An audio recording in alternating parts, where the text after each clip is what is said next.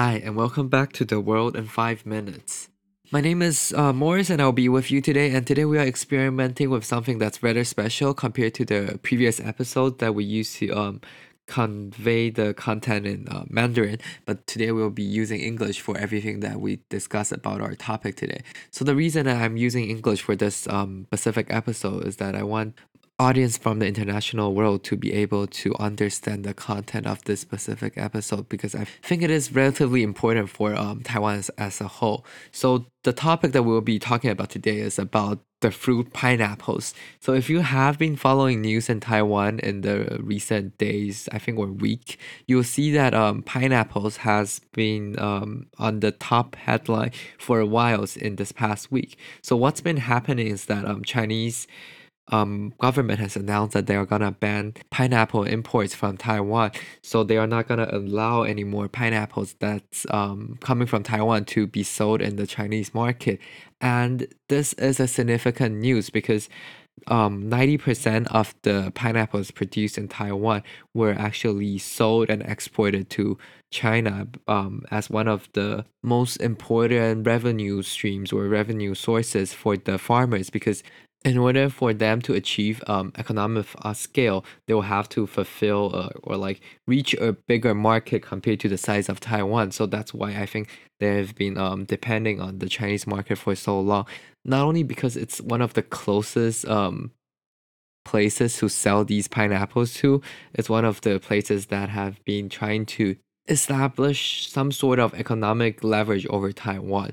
So as I said before, um, this week the Chinese government suddenly announced that um, imports of pineapples from Taiwan would be banned. Um, and the reason is because that they have um, found these kind of harmful creatures or insects or invasive species that they have found within these pineapples and this will cause a significant threat to the chinese owned agriculture system yeah that is a reasonable reason if this is actually the truth but these pineapples are not only exported to China, it's exported to many different countries around the world, for example, like Japan, South Korea, or many more other countries.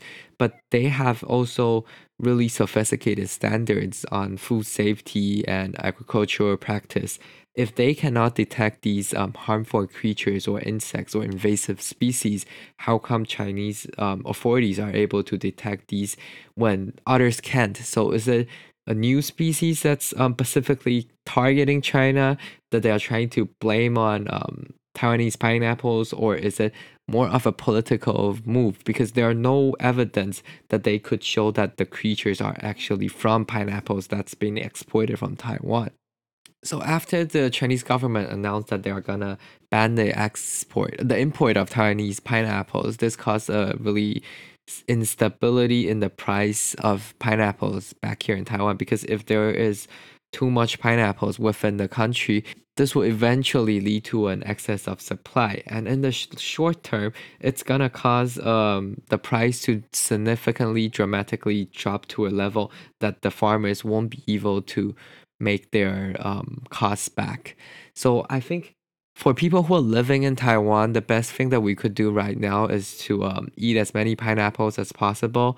And at the same time, I think it would be the best if we could, you know, recommend these to friends that are in places where they have access to um, markets or like places that sell Taiwanese pineapples. Recommend them to try it out, and then we could increase our exports to different countries around the world. And in the long term, this will build a more sustainable trade um, mechanism, and this will be the best for the economy as well as the farmer because you cannot always rely on a single trade partner. Because if they decide to not buy your product one day, you will basically lose everything, and you wouldn't even have a leverage, or you couldn't even pressure them to purchase your stuff because there are simply too many substitutes that could replace um, the same product that you are providing. And if you are not special enough or if you are not um, price competitive enough, then you will basically lose everything that you have in hand. So this episode is a special episode dedicated to promoting Taiwanese pineapples and and asking the international communities to eat more Taiwanese pineapples because if the pineapples are not eaten, it's gonna expire and eventually be thrown out. So, in order to save the food that we have on this wonderful planet, it is best for us to get some of the pineapples and then we could consume it. And then this will be good for your health at the same time, as well as helping the farmers that have devoted so much time and effort into planting and taking care of these pineapples. So, this will be the news for today. I hope everybody has a decent level of understanding after what I've um, tried to convey through this episode. And I hope you also enjoy the content that um, I've tried to cover in this episode. And if you like this podcast, if you like this specific episode, feel free to share it with any of your friends. who You can find us on almost every single platform out there in the internet. At the same time, feel free to connect us on Instagram or Facebook, and we'll always be ready to chat with you in terms of international events or anything that's happening in Taiwan.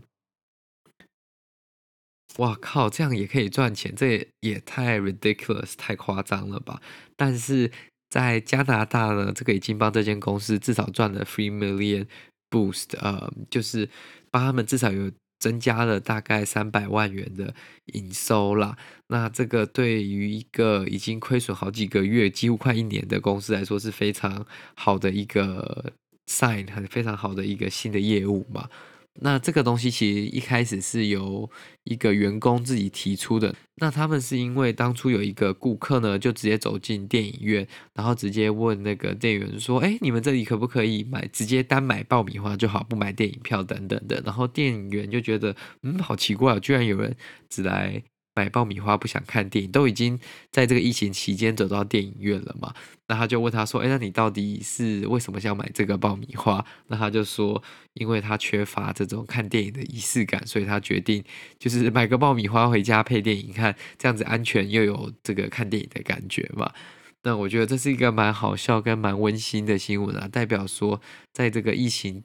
接近了快要一年之后呢，还是有一些不同的解决方法，跟一些不同的化解危机的想法跟创意啦。那这个就代表着各种不同产业会面临不同的挑战，然后就是大家谁转得快，谁就有生机嘛。那其他家电影院现在可能就会继续赔钱，但他们这间呢，就可以开始靠他们已经开发出来的新的服务，开始慢慢至少转亏为盈这样子。